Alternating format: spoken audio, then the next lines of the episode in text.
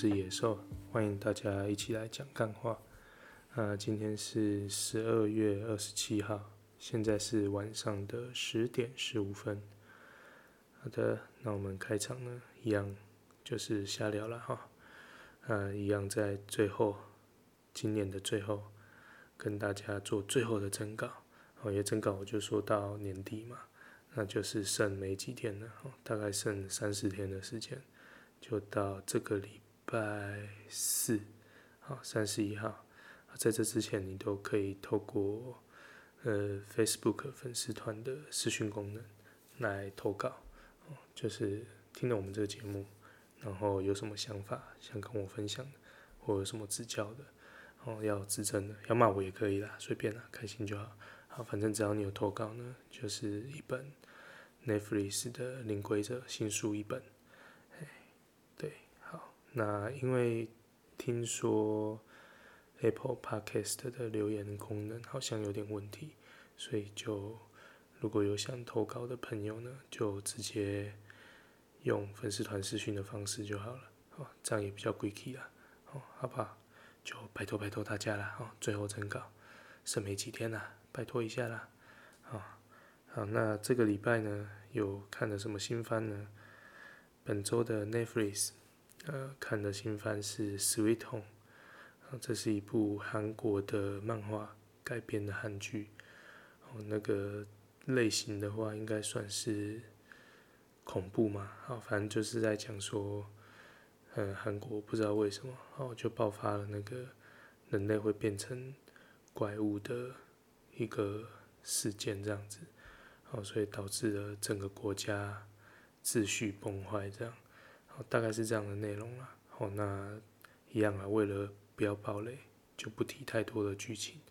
哦，所以就这个礼拜就只有看这部新番。哦，那个人很推这部剧，这一部连续剧，觉得非常好看。好，那推的点有哪些呢？大概跟大家分享一下。第一个就是这些怪物的造型啊，我觉得算是蛮炫炮的。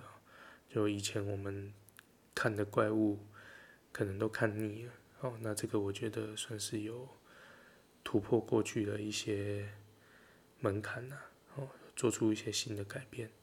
至少我看了，我是觉得印象很深刻了。然后第二个推的点就是我很推它的配乐，那配乐真的超赞的，神一般的赞。我觉得它很多画面呢，你如果搭配那个配乐去看。会把那个假设那个画面本来是一百分好了，因为这个配这个配乐好听的关系，能够把这个画面衬托到一百二十分，好，所以这个配乐很棒，真的棒，好，真的你去看就知道了。好，然后再来这个是非常的就意意难梗啊，就是里面它有几名。很关键的女性角色了，哦，很棒。好，那这个棒当然一个是很很肤浅的，就是很漂亮了，真的漂亮。几个呃，像是演那个有一个女消防队员的，哦，那个气质厉害之外，她有一幕你看到她的那个肌肉线条，你会被吓到。然后其他几个像有一个演类似医护兵的角色，哦，也是气质非常出众。然后有一个是吉他手，哎，贝斯手，贝斯手，有一个演贝斯手的女生，哦，那个是我觉得里面最漂亮的。她好像有演之前一部很红的，什么虽然是精神病，但没关系。好好，这个也很漂亮。然后还有，好像还有一个，哎，突然忘记。哦，演那个女，呃，算是跟男主角，算是。CP 的那个女生呢？哦，那女生一开始看我觉得还好，但是后面看我发现她的那个整体的那个就是吸引力还蛮强的啦。好，但当然这是比较粗浅外在的部分。那其实撇除掉外在，他们的演技也都非常的棒，都把这几个角色演得很好。好，所以就如果你在看剧的时候呢，假设你跟我一样啦，我是假设。然后喜欢看一些舒服的画面的话，那这些关关键的女性角色是可以让画面蛮舒服的。好，然后再来就是，呃，算人变成怪物的这个原因啊，我觉得算是蛮原创的。哦，就是我们以前看的电影啊或戏剧啊，不管像《阴尸路》也好啦，或者是呃以前看那种《恶灵古堡》之类的，就会告诉你这是病毒或病会传染怎么样的。好好，但在这部片里面不是，虽然它感觉有点像，但其实不是。好，那里面也会很清楚的告诉你不是这么一回事。那还会有讲说是什么原因。那至于是什么原因，大家就就自己去看剧啊。我觉得这个这个蛮厉害的，这个作者蛮强的。好，然后再来是这部片对人性的刻画蛮深的。然后就是因为像这种有点末日类型的，其实都很考验人性嘛。那其实我蛮喜欢他们的故事里面人跟人的那个互动。嗯，我觉得设计的算蛮好的。然后，尤其是他背后有，就有时候都会演一些每个人的小故事，他们的过去。好，那这两个衬托起来，就会让你觉得说，哎，发生这样的事，好像，好像就是有的事你会觉得理所当然啊。那有些你是会觉得说，哇，天哪，怎么会这样？好，好，但以上啊，我觉得很好看的点啊，我自己觉得啦。在第七集之前，都可以说是非常好看。哦，至少我看一到七的时候是非常紧凑，一集接一集，完全停不下来。可是我觉得到从第八季开始之后，就瞬间，我觉得好像不知道是不是在赶进度，硬要在十集里面拍完它的这些段落，就我觉得后面的剧情很浓缩了。然后那个浓缩浓缩到，我都觉得说，有时候那个跳跳到会会让人有点看不懂，有些地方我都要会看好几次，然后才稍微靠自己的想象力把剧情连贯起来。所以就反正第七集之前真的很推，那第八集之后就看人了。啊，因为有提过说这个是漫画改编的嘛，啊，因为我是没有完全没有看过这个漫画，所以去看这部戏就。就真的是到后面那样子浓缩的拍法，会我我是有点看不懂了，对啊，反正这个是后面的小缺点，可是以整体来说，这部戏还是很棒，至少看起来它很明显可以出第二集啊，那会不会出不晓得？可是如果会出的话，我应该会继续看下去，啊，觉得蛮棒的一部作品。好，那这部作品呢，它跟之前我推的另外一个韩剧《驱魔面摊》啊，他们里面都有提到一个元素，就是那种校园霸凌的元素。那我就是发现这两个校园霸凌的这种剧情啊，有一个共通点，就是在霸凌他们的人，哦，不管是驱魔面瘫也好，或者是这个 Sweet Home 也好。里面在实施暴凌、霸凌的这个这个恶霸，都会是那种可能 maybe 是市长的小孩，或者是大公司大财团的小孩，然后就让我想到说，为什么这两部戏就很明显是不同取向的戏嘛？这么唯一的共同点就是都是韩剧，而为什么在韩剧里面居然不约而同的都把这个元素加了进去？就在想说，是不是韩国的这个霸凌的现象啊，搞不好比我们想象中的严重非常多。我在猜啦，因为不止这两部嘛，像之前呃 Netflix 也有一部很红的那个什么《梨泰院 Class》，里面也是有类似的这种霸凌情节啊。所以我在想说，赶韩国那个 环境是不是有点可怕？我不晓得，只是看刚好发现说这些共同点。所以就就想到了，对，就这样。好，那这礼拜呢，没有看新的，没有看什么新片了。虽然很想去看腿，可是因为排不出时间，所以就没有去看了。看之后有没有时间吧。那这礼拜呢，虽然没看电影，不过有去一个我们台南的一个活动。那这个活动今年是第二年了。好，那这个活动叫做空山祭，哦，它是办在龙崎的一个公园，然后那个公园叫虎形山公园。那其实反正就里面那是一个，那就算一个小山吧，因为它叫虎形山嘛，哦，所以其实它是一个小山。那当然地方是不大了，其实那个场地没有非常的大。可是总之呢，它就是把这个虎形山公园呢，有用呃很多的装置艺艺术去点缀。那这些装置艺术都是会要到晚上点灯的时候，你才会看到它的呃算是形态吗？就反正它的好看跟它的样子，就晚上去看才看得出来了。所以它的开展时间其实就是就是你开始入场的时间是五点半以后，那它会到晚上的嗯九点半吧。哦，反正就是一个晚上的时间可以进去看这样子。那活动的开始是从圣诞节，圣诞节嘛，好，反正就是呃。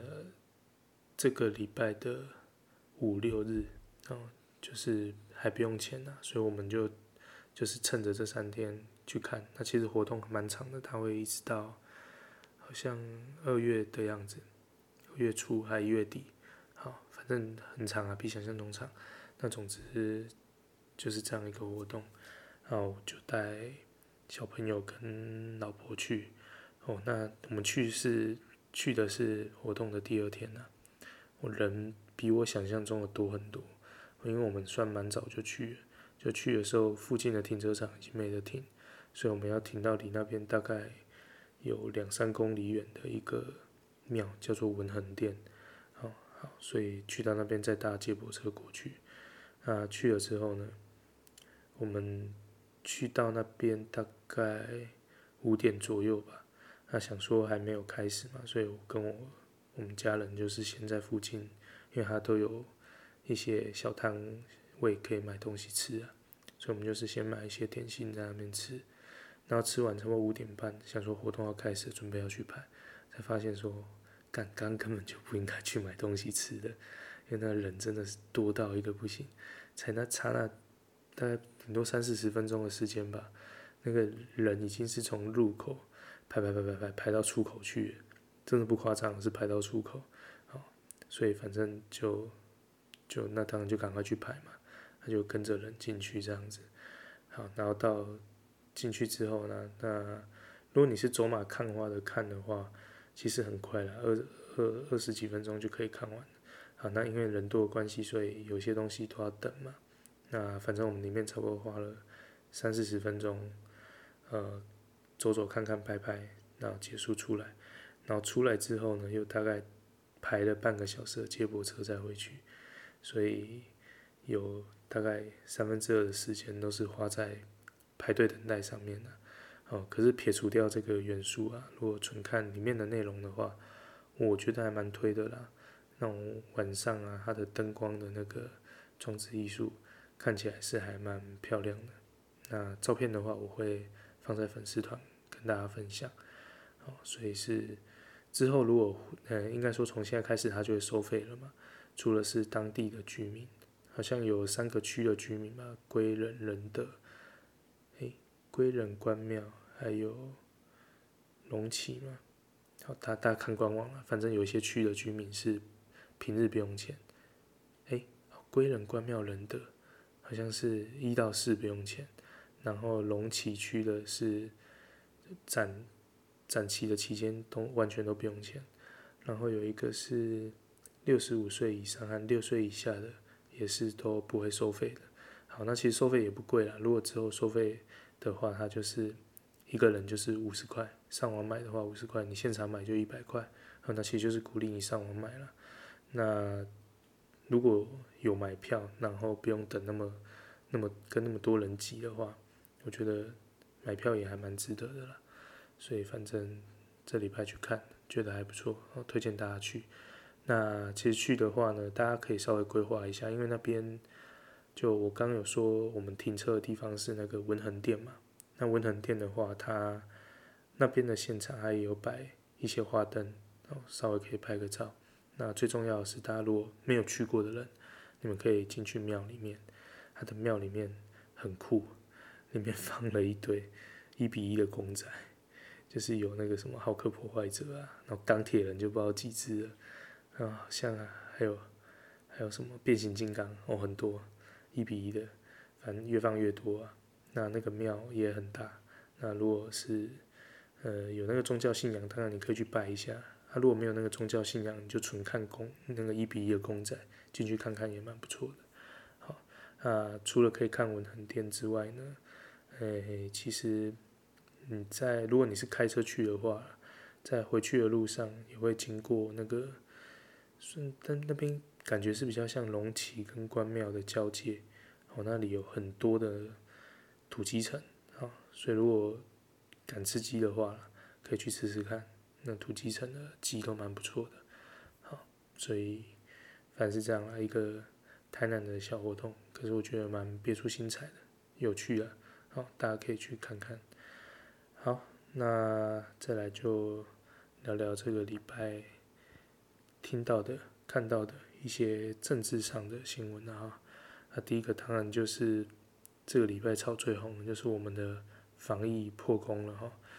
那怎么说破功呢？就是我们已经有两百五十三天都没有本土病例了。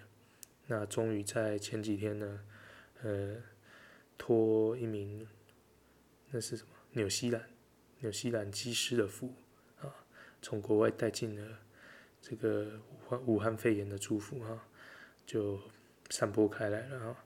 那就是这个，反正呢，就是有一个长荣航空纽西兰的机师。那他得了武汉肺炎嘛？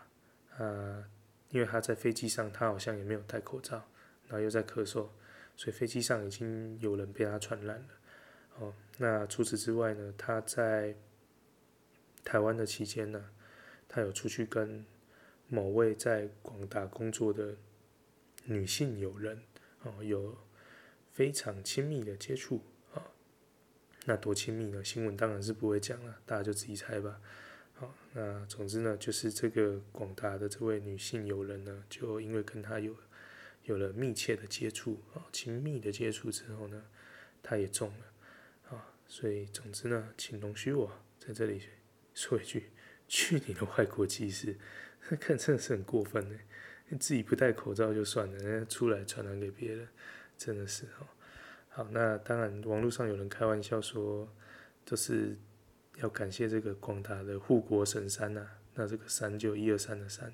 至于为什么会这样说呢？就呃，有人爆料说，那个技师，他好像六十几岁了，然后他其实疑似有那个在日本有奇效了，哦，所以还跟女性友人有这个密切接触哈，就。人家就戏称这个女性友人就护国神山了，他们说啊，因为有这护国神山陪着他，所以就了不起，就是跟他在一起啊。他说如果他没有陪着他，不知道会不会去夜店还是什么乱搞，谁知道？哦，那当然这是开玩笑来讲啊。哦，可不管怎么样，就因为一个外籍技师随随便便，那就导致台湾的本土病例又开始发生了。那目前是只有广大的这一个。这个这个女女女性啊，好啊，没有，目前还没有其他人。啊，跟她有接触的一百多人呢，目前验出来都是阴性的，啊，双万幸的。那虽然说是目前是阴性，可是，呃，一防疫指挥中心的说法，就是至少也要七天后才会稍微比较安全一点。也就是说，一个礼拜后，如果他们再采检还是阴性。那危险的程度就会降低很多。可是如果采检之后呢，里面有发现有阳性，那可能就是另外一回事了。好，好，那对这件事情呢，其实也有一个蛮妙的地方，就是一开始那个媒体啊，或者是指挥中心在讲的时候，提到那个机师啊，都说是某国籍航空机师，就都没有讲明是长龙的机师，我不知道是为什么了。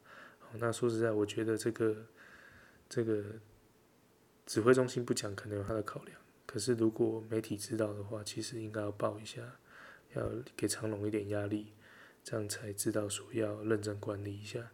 因为说实在，以前对长龙航空的印象是非常好的，哦，比如说像一些呃空安的管理啊，还有他们的一些行销手法，哦，都算是都是很正向的啦。所以可以说过去对他们的印象是，搞不好假设是一百分呢，啊，那现在因为这个看起来很明显就是管理不善嘛，哦，因为他居然能够让他的技师没有戴口罩，哦，所以这个让我。把他扣分扣到不及格了，变成五十九分了。哦，那除此之外呢，就就是也因为这个新闻呢，就是有注意到说，他们对航空人员、从业人员的隔离的规范其实是比较轻的。那当然他们是有考量啦，一定是考量到说，哦，可能要满足那个呃飞行的需求嘛，哦，因为虽然。比较少人出国了，可是还有货机嘛，哦，就是航空这个东西还是存在，还是需要有人去飞，哦，所以如果大家都要搞个十四天的话，可能飞机都不用飞了，但因为现在听起来是，呃，机师是三天，那机组人员是五天，哦，这个标准到底够不够呢？其实连那个陈时中部长也说他们会。要再做进一步的检讨，哦，那是希望他们好好检讨一下，因为看起来很明显是不够嘛。因为你如果是三天的话，假设他真的中了，搞不好有些你还不会发现呢。好，所以其实建议是可以拉长一点的。哦，当然这个是在跟航空业的平衡，就是航空业的运作，要让他们不至于崩溃的话，是要取一个平衡点的。哦，那。这个就留给交通部和卫福部去烦恼吧，对，但是就就如果以一个民众的角度来看的话，也真的会觉得说，干之后搞隔离个三天，到底跟没有隔离有差吗？感觉好像没有什么太大的差别嘛。那那你不如不要隔离算了。好，好，那当然也因为这件事情呢，就让那个。我们台湾本土的那个防疫意识瞬间又拉高了，因为长期没有本土病例嘛，所以大家其实已经算是对武汉肺炎的这个严重性、防御性就降低很多了，所以你就可以看到很多呃大型的集会活动啊，其实都已经陆陆续续开始在举办了。那其实很多人到了那个室内。也开始渐渐都不会戴口罩，哦，那呃，也因因为这波新的算只有一个了，啊、就新的本土病例再起，然后让大家瞬间就哎想到哎，其实武汉肺炎还在，大家也都没有打疫苗嘛，然后突然大家就知道说要 要重视了这样，好，那不管怎么样呢，最早开出第一枪的，哦，说要为了防疫而做什么的呢？就是我们的那个新北市长侯友宜，哦，他很快的就宣布说，新北耶诞城，哦，他说要停止那个户外活动，哦，结果被人家爆料说，他其实他宣布，从他宣布之后的新北耶诞城本来就已经没有什么户外活动了，哦，那后来我去看了一下，好像他的意思是说，不会再新增新的了，啊、哦。呃，反正就看起来是有说跟没说一样啊，意思就是新北耶诞城还是照样当他的新北也诞城啊。哦，那就会觉得说，我们的侯市长是不是在单纯在博声量呢？那到底是不是博声量？我们就看后面又做了什么嘛。就目前呢，好像他没有还没有宣布说。新北的跨年要停办，就我的印象是这样子啊。好，那在这边先讲一下，好，目前台南的这个跨年的活动，哦，他们有耶诞的活动，有跨年的活动，但我们台南这边是先延期，好，那。延期是并没有取消，只是就晚一点，哦，本来可能是十二月三十一到一月一号嘛，就是那个期间嘛，那它就变成好像耶诞的活动移到了一月六号，然后跨年的活动移到一月九号，然后以目前宣布的资讯是这样。哦，那另外一个很有名的就五月天嘛，五月天的演唱会，它本来耶诞跟跨年都会有办那个长期的演唱会，那耶诞的那几场直接被延期了。哦，那年底的跟明年初的演唱会就是还是照常举行的。那因为他宣布的比较突然，所以好像被跑。好，好，那这个是这个是五月天的部分。好，那最后是那个眼球中央电视台，哦，一个 YouTube 频道，他们每年的一月都会办一个春晚的那种活动。啊，反正就是他会有请。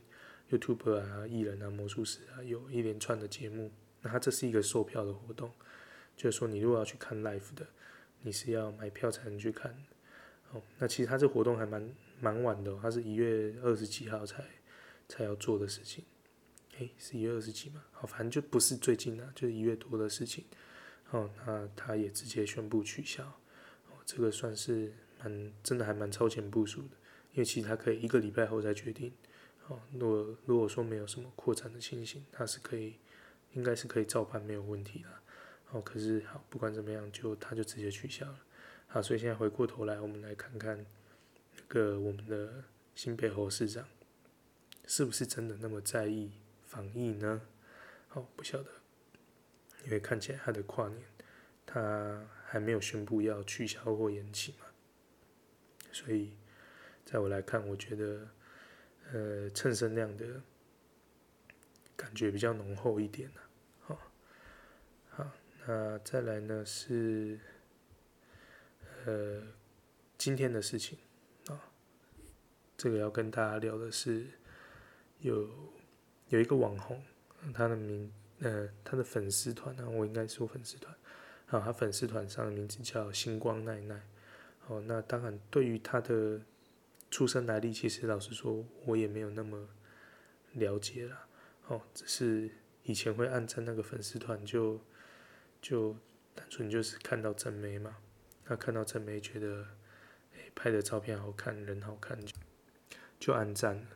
然后后来发现他好像我不知道什么原因呢，反正就就疑似被打中共同路人。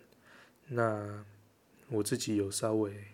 看了一下他的粉专，好内容，以内容上来说的话，我我我看到的啦，以我看到我的个人感觉是，他好像就是没有那么喜欢民进党，好，就在在我看起来，他的感觉很像是觉得民进党可能也只是算另外一个共产党嘛，好有点像，好反正就就。就他没有很喜欢民进党，然后他看起来是很讨厌日本人的，可是因为台日友好嘛，所以这个风向就稍微稍微有点逆风啊。可是反正就个人选择，哈，我我没有很深入了解他为什么那么讨厌日本，但可是就可能过去日本在呃可能皇民化或屠杀台湾人这件事情上有对他造成什么影响吧？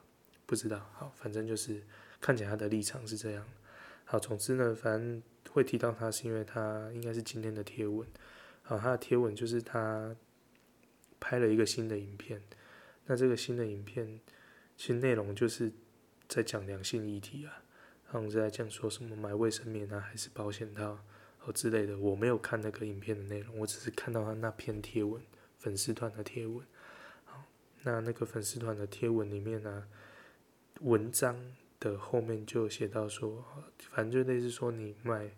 保险套或卫生棉，如果觉得尴尬的话，你就买一份《自由时报》哦，那店员就会只注意到你很爱国，然后就不会注意到你买了其他什么东西哦，类似像这样的贴文啊。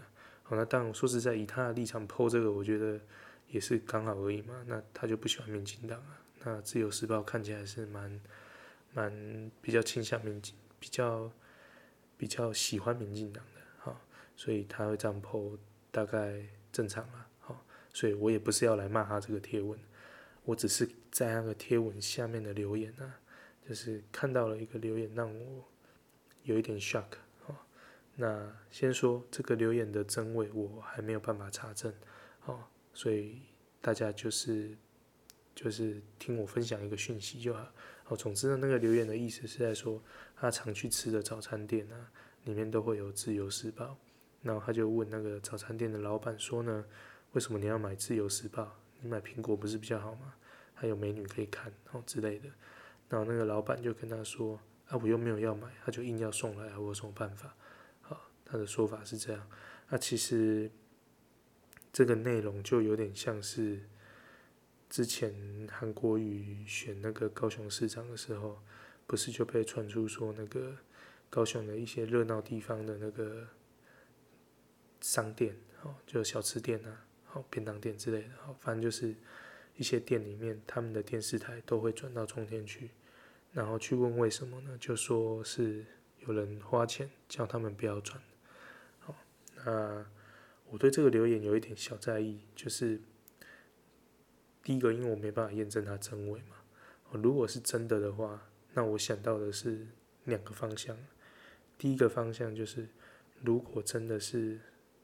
假设啦，哦，是自由时报做出这样的事情，那自由时报不就变得有点中天化了吗？哦，所以这是第一个方向嘛。那第二个方向是，假如是有人刻意的花钱去炒作这样的事情，就是所谓的逆向操作了。反正他就是去做这样的事，让人家觉得说，哦，那个就是民进党也会做类似的事嘛，然后去。打击大家对他的印象的话，那也是蛮可怕的一件事。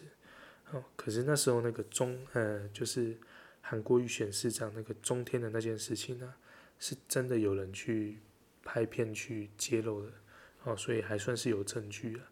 但自由这件事情是目前是没有没有很明确的证据，就单纯我是在留言里面看到。那当然我要去验证这个就有点困难了。哦，不过大家有听到的话，大家后面可以关注一下，因为新的选举又快到了嘛，二零二二又要选新的县市首长，哦，不知道会不会从现在开始又要布局了，不晓得，再看下去吧。好，那除除了自由这个以外啊，另外有也是一个留言，他在讲的也是很类似的，但他不是在讲自由时报。他还说他去去吃小吃店，看到人家转三立、转民视，问说可不可以看别台，然后那个那个小吃店的老板就跟他说：“我不行啊，这人家有赞助，我不能转。”哦，所以也是一样嘛，就是中天事件的反到另外一个立场了。好，那总之呢，这个就有待大家观察了。好，好，所以这个是一个今天看到的。我觉得有点小 shock 的留言。好，那接下来呢，跟大家分享的一个讯息是，就也是这礼拜看到的。好，那这个是就那个立法委员，好林长佐，他都有在做那个直播节目嘛，他自己的好像没有在 YouTube，好像是在 Facebook 上。好，总之呢，他这礼拜呢，就是跟那个杜汶泽，哦，就是以前那个。那个在那个什么《头文字 D》啊，里面演那个那个叫阿木吗？好，反正就是演周杰伦的好朋友，然后不太会开车但很有钱的那一个那个角色，哦，杜汶泽。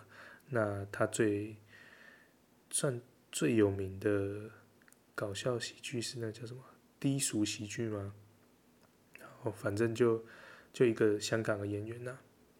那他的政治立场很明显，就是反对。香港的建制派，就是他希望香港是民主的，所以当然就被封杀了嘛。啊好，那总之呢，他杜汶泽呢跟那个那个林昌佐在上个礼拜就做了一场直播。那其实，在直播里面呢，他就推了一下他自己的一个计划了哈。那就是他那个计划就是一个平台，啊其实是一个网页，哦，叫做呃。离骚 Chapman Toast Let Show，好，他 Facebook 上你也会找到，啊，那离离的话就是左边一个口，然后右边是那个公里的里，那骚就是就是很烧的烧啦，烧货烧尾的那个烧。好，好，那反正他是一个，他有粉丝页，那当然他有一个网页。好，那它这个东西是什么呢？就以我在他直播里面听起来的，就这是他的一个计划了。他的意思是这样，因为跟他一样有明确不喜欢中国政府的香港的明星呢，就在过去几年呢都会被封杀。那这封杀当然就是等于就没饭吃了嘛。他要演戏在香港也没得演，在中国也没得演。那如果过去他们没有存下一些钱的话，可能就很难生活下去了。哦，所以杜汶泽他搞了这个平台呢，他是希望说，这他这个平台是会跟民众募资的。哦，就是说你缴一个月费或年费，那你就可以收看里面的制作的节目。啊，他是说他收到这些钱，那去制作这些节目呢，就可以让第一个就是让不喜欢香港。被中国把持的人有饭吃，好，这是我猜这是他最最基本的的出发点呐，好，那其他就是如果你没有什么立场，你只是想要做一个表演的工作，那他这边也会是一个选择，哦，那当然如果你是所谓的建制派啊，就是挺港府的，好，那你要去当然也是可以啊，对，反正他的意思就是说你在那边就。不用管你的政治立场了，哦，那当然他也是有半开玩笑在说啊，如果你是建制派，你来，虽然我会说没关系，但最后你就不会有通告，哦，那当然是真的是假的不晓得，但我猜你如果是建制派的演演员艺人，可能也不会想去他那个平台发展，好，那他的收费其实没有到很高啦，哦，就我上去看他的年费是六百港。港币，好，如果换算下来，可能差不多在两千出头，好，所以这是一年的年费，所以算下来是，要说很贵吗？是没有到很贵啦，可是要说非常便宜是也没有啦，说实在的，哦，因为你想想看，Netflix 一个月也才三九九嘛，可是人家里面那个片是非常多的，那它的收费已经其实快快接近 Netflix 的一半了嘛，好，可是它的片量。因因为我我我是有赞助了，那点进去看，其实目前的节目数量是还没有到非常多，哦，可是以节目的品质来说，好像是不会太差了，哦，那我有点进去看一个是他跟黄秋生合作的，反正就是类似那个节目看起来就是黄秋生要教大家教大家怎么演戏。哦那我还没看完，只有看一点点而已。哦，可是节目本身虽然好看，要讲一下体验上有一些不太好的缺点啊，就是有可能是他的买的那个伺服器啊或网络的频宽不太够之类的，反正就在看的时候还蛮累个的。哦，就要等很久才会顺啊，所以就我不知道是他串流的技术写的不好。还是说真的是硬体上面的问题，或网速上面的问题，不晓得。好，那但目前体验就是这样啦，节目感觉很棒，可是看起来不太顺这样子。好，呃，这边也想到另外一个问题是说，这个东西到底纯靠观众去支持做得起来吗？好，这是我蛮好奇的一个点，因为以前我们像我们以现在在看。传统的，呃，电视台来说的话，就虽然我们是有交第四台的费用，可那费用其实很低嘛。那第四台除了卖给我们，就是跟我们收费之外啊，那它其实也有广告的收入在里面。好，那到底像这样，因为现在看起来是还没有广告了。如果未来有广告，可能就是另外一回事。就我我的想法是说，如果你纯粹要靠观众去支持，那很明显他这个受众很难去做到全球嘛。看起来就是了不起就就是亚洲这边的，你可能看得懂中文字，才比较有办法去看他们的节目吧。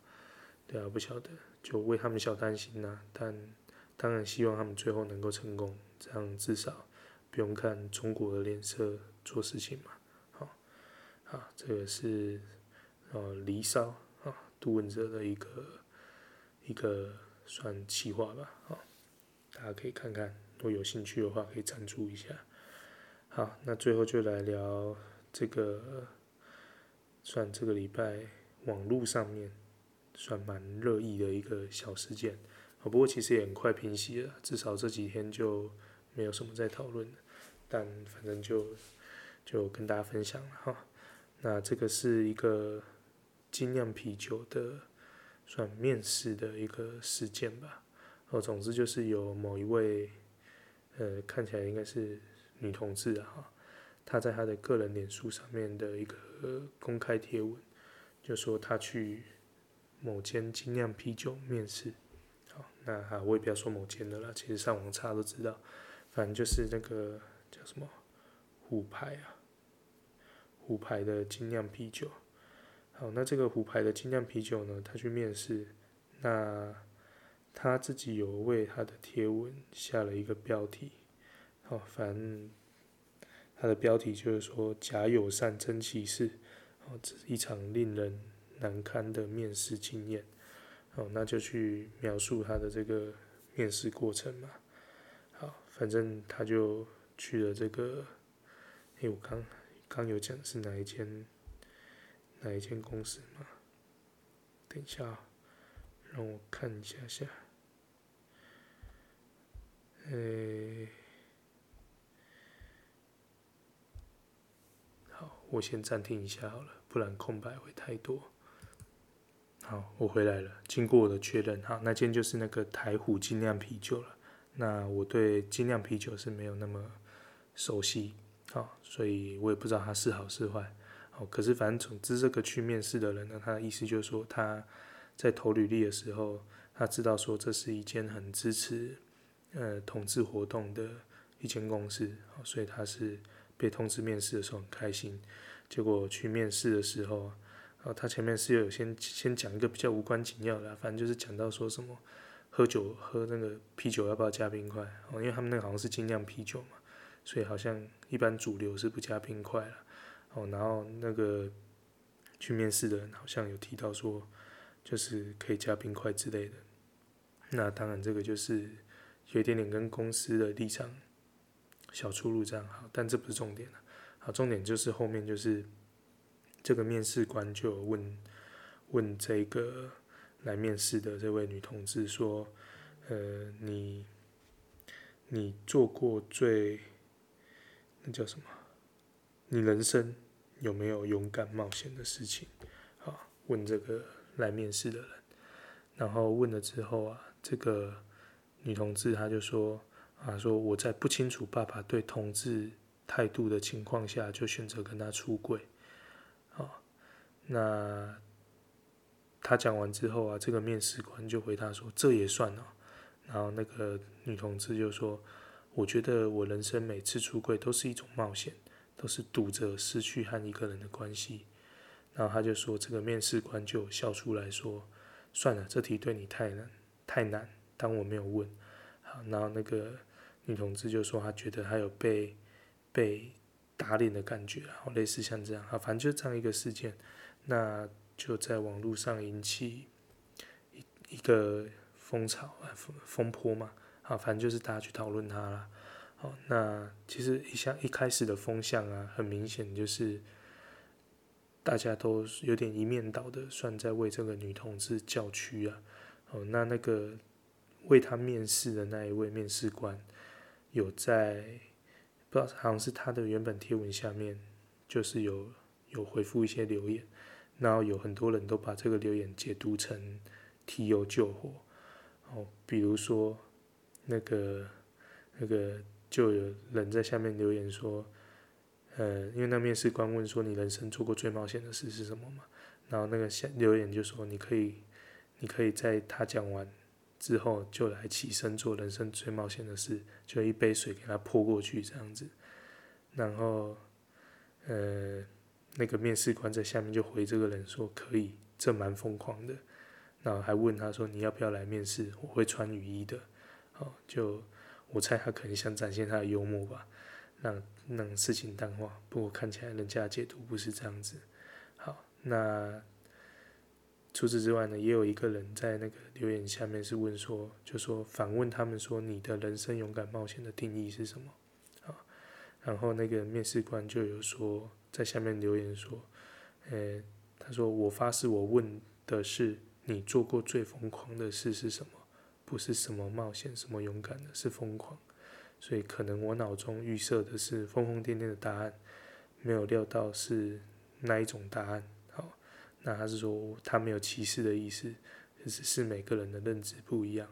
哦，那他也说他对他造成的伤害去道歉这样子啦。哦，好，然后他下面还要补充说明说，因为他觉得出柜是要深思熟虑的，哦，不是疯狂冲动就可以决定的，所以可能会有一些误解。哦，他愿意道歉这样。好，总之就是这样这样一件事情就延烧嘛。好，那一开始风向就是像我说的这样，大家都。大家都都蛮挺这位女同志的，啊，不过后面就就大概过了一段时间之后，下面的留言就有些变成是在说，那其实你是去面试的，你就讲跟工作有关的事就好了，你扯是不是同志干什么，好之类的，反正风向就有一点变了啦。好，那不管怎么样呢，就是这样一个事件。好，那分享一下我自己的想法啦。那以对这位。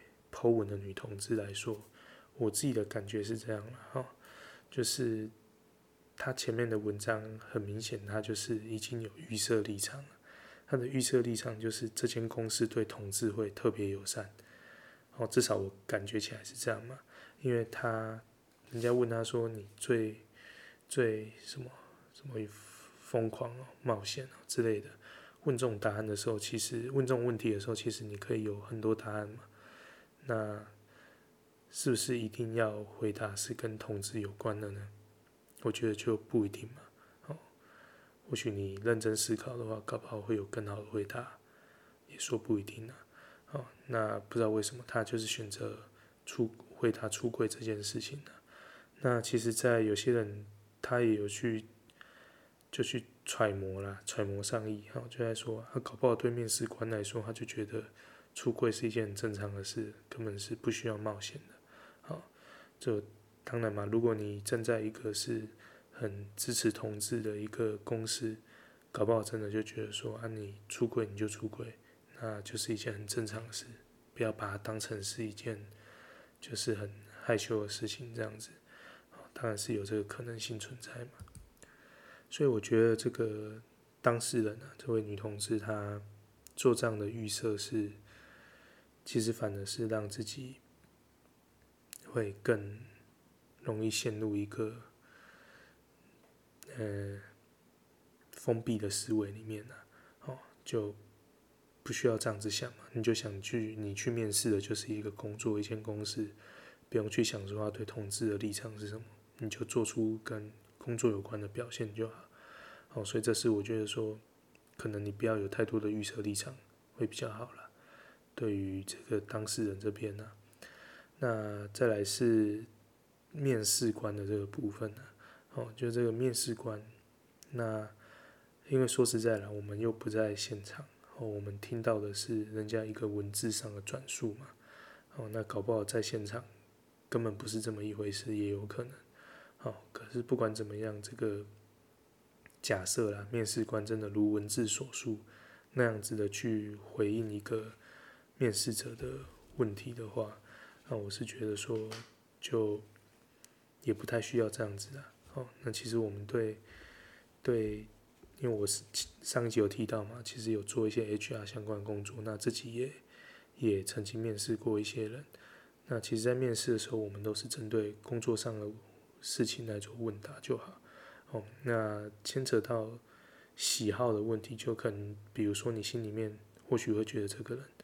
他讲的内容不是你要的，不是那么适合你的，然后不觉得他适合来你的公司上班的话，其实我们有时候当下是不会那么明确的去跟对方有这种碰撞了，哦，其实很多事情你放心里就好嘛。OS 就是 OS 啊，不需要讲出来。哦，那这个面试官选择，假设他真的是这样了，选择讲出来的话，那你当然就要承担后面有可能会有的风险嘛。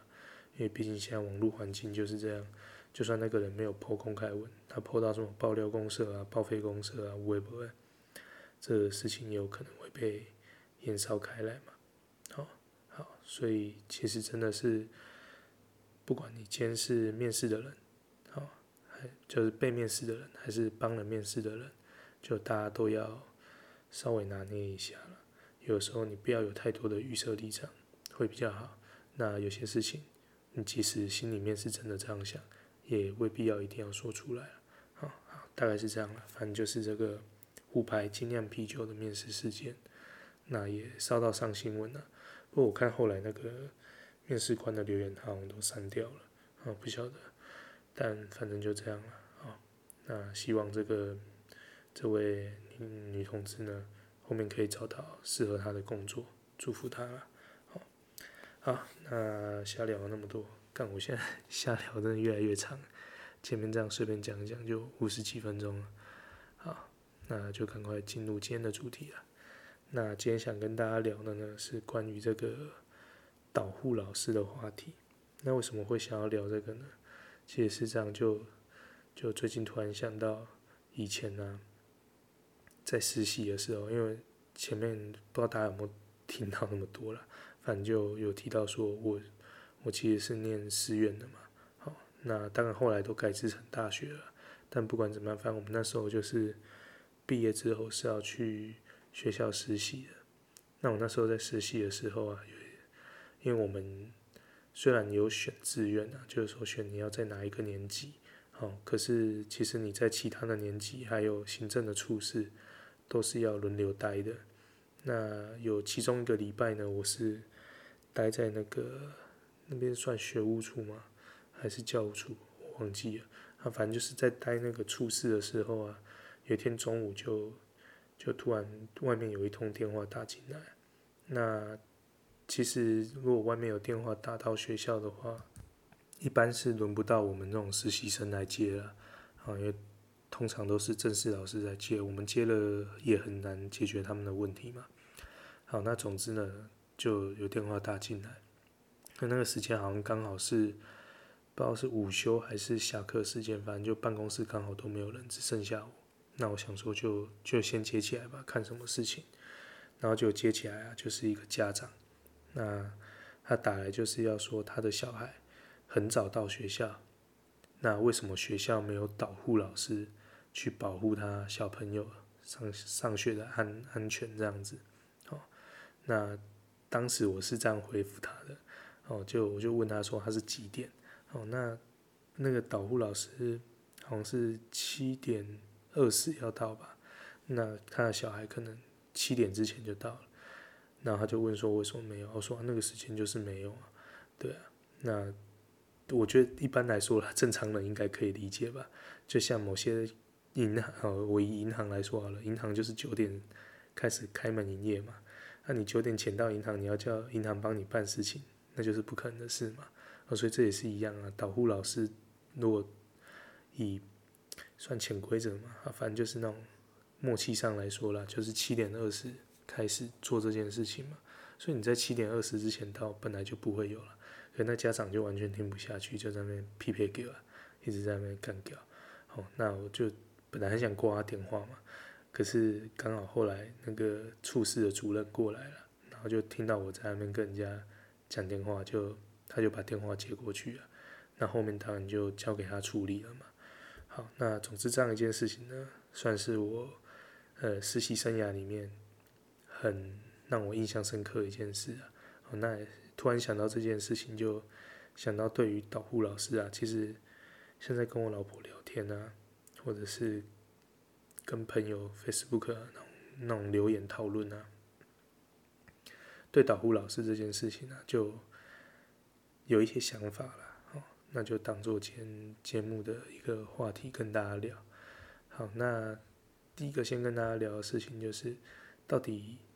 老师有没有一定要站导护？哦，这个这个蛮重要的嘛，哈。你今天看到有导护老师在那边，你就会大部分的人如果没有思考，就想说这好像是应该的，哦，是老师该做的事情，必然会发生的，哦。那可是其实如果，哦，你是从业人员，或者是你对这个事情稍微稍微有去做点研究的话，你就会发现说，呃，以老师的工作内容来说，哦，老师的工作内容遵循的就是教师法嘛，好，那在教师法里面其实。并没有明确的规定说老师一定要去站导护，啊，所以第一个老师要不要一定要站导护，其实是没有一定的，好，这个是一个有点灰色地带的东西，哦，就是说如果今天老师想要拒绝站导护这件事情是可以的，好，可是以我查的资料来看呢，你个人要去做这件事情有点难呐。哦，你今天如果要不想站导护的话，像是需要这个学校你所认知的这个学校，他的校务会议要通过说，好，大家都不要站导护，好，这样才可以。哦，可是其实你用屁股想也知道，应该十间学校会有九间都不会通过这样的决议啊。好，好，所以导护老师去站这个。站导护这件事情呢、啊，到底有没有一定要做？这个真的是模糊地带了。哦，那既然导护老师哦在那边站导护了，那我们其实有时候会看到他感觉很像在指挥交通。那这些在站导护老师的人呢、啊，哦，甚至是其他帮忙的职工啊，哦，到底有没有受过指挥交通的训练呢？哦，其实。绝大多数都是没有的。哦，老师的研习会有很多啦，哦，但是大部分都是跟教学有关系的、行政有关系的或法律有关系的，比较不会是跟指挥交通有关系。哦，所以其实你在路口看到那些导护老师，他们绝大部分都是没有受过指挥交通的训练。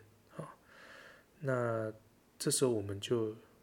顺着来讲，那这样导护老师他去指挥交通，这是一件合法的事情吗？好，那这时候我们就要回回归来看了，那导护老师到底有没有在指挥交通呢？其实如果以网络上的资料来看呢，导护老师的工作呢，并不是指挥交通，他的。工作其实是在辅助用路人的安全，哦，其实他的意思就是说，如果你那个路口哦有红绿灯的话，哦，那你其实就是遵照红绿灯嘛，该走就让他走啊，哦，所以导护老师只是，呃，帮忙稍微再挡一下车子，好让小朋友可以更安全的过马路这样子，好，所以它其实是一个辅助用路人安全的功能，好，那所以他意思就是说。你应该是没有指挥交通的，哦，那所以就没有合不合法这件事嘛？因为你没有在指挥交通，所以法律的规定它是警察跟义交才可以指挥交通，那你就没有违法嘛？所以交通部的函释也是这样说的，哦，他的函释是说，哦，各级的学校交通导护人员在执行交通导护工作时。他如果是遵守相关的交通法规，还有交通管制规定，协助学生等行人在道路通行，那是没有涉及有没有事法的问题。好，他是这样写啊。好，那我前面也讲嘛，如果你就只是跟着红绿灯走的话，那当然就没有这个问题。可是，在现实上呢，是这样的，有些路口就是没有红绿灯。所以没有红绿灯的时候呢，其实老师在做的行为就已经有点像是在指挥交通了。哦，甚至像我记得我以前实习的时候，我站导户的那个路口啊，它是闪黄灯的，它并不是红绿灯，所以我们是要去指挥交通，真的是要去指挥，然后去让小朋友可以过那个过马路、过斑马线这样子。哦那我也印象很深啊，那时候就就是有遇到那种脚踏车啊，还好他是脚踏车，就是硬要过啊，你明明就已经挡住了，哦，其他人你都停下来，但是他就是硬要过，啊，你要挡他你也挡不下来。虽然当下我是很想给他靠一拳嘛，靠下来，可是就就不可能嘛，哦，所以像这种情况的话，到底要算谁的？哦，那这就就是刚刚讲的嘛，到底合不合法？哦，你有红绿灯当然没问题，可是问题就是很多路口是没有红红绿灯的，那但是他是有导护老师在那里的。好，那所以衍生出来的问题就是，今天如果你有站导护老师的那个路口啊。那除了交通意外的话，到底算不算导护老师的错呢？哦，那前面讲的是合不合法嘛？那后面是讲说，那到底出事的算谁的？哦，那其实如果大家去搜寻说哦，导护老师哦，那个什么占道户、交通事故判刑啊之类的关键字，你去 Google 的话，去找到很多案例。哦，那分享了两个方向啊，第一个方向就是。有一个路口啊，第一这第一个案例啊，有一个路口，那应该要有导护老师去指挥交呃去站导护啊，可是导护老师那一天不知道是因为迟到还是怎样，反正他忘了去站导护，哦，他没有及时出勤，所以他人不在现场，就那个那个地方就发生了交通意外，就有学生被撞嘛，那被撞之后呢，那家长除了告那个。撞伤人的驾驶之外，他也告那一个导护老师，认为说是因为他没有去站导护，而导致这个交通意外的发生。好，那最后法官的判决呢是说，今天不管有没有那个导护老师在，哦，那这个意外应该都还是会发生啊，所以他是最后那个老师是被判无罪的，哦，所以他没有去站导护，没事，好，好，那。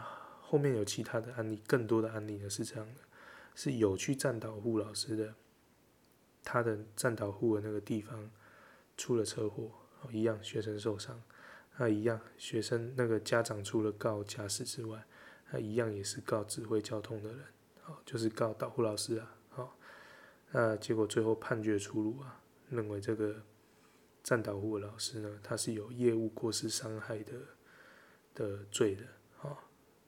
所以，就以案例上来说，你会发现说，去站导护的这些老师啊，他反而是比较吃亏的。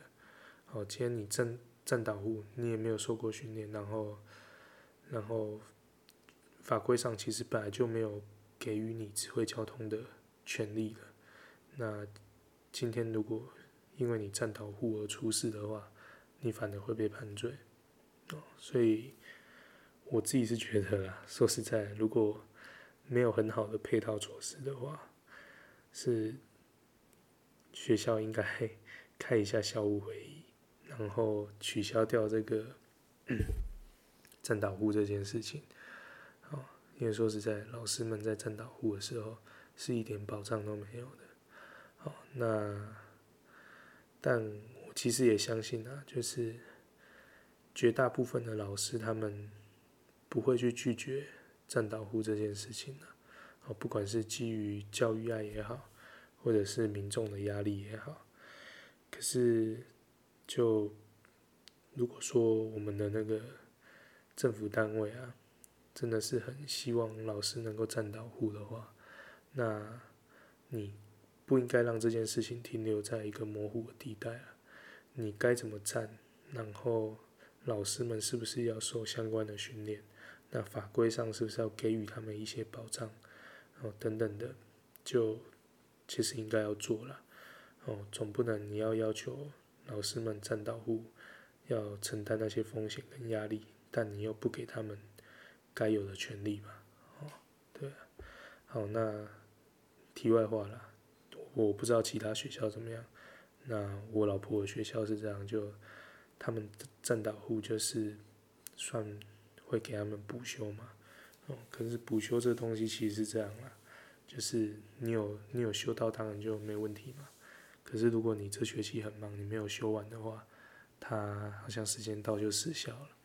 所以这个是有没有感觉跟我们的劳动环境好像比我们的劳动环境更差？劳动环境的，好像特休的话，你如果没修完，至少会补钱嘛。那像他们这个没修完就是没修完，哦，所以大家不要再想说当老师很好了，其实当老师没有想象中那么爽啊。好了，那节目的最后呢，也是来一首歌作为结尾了。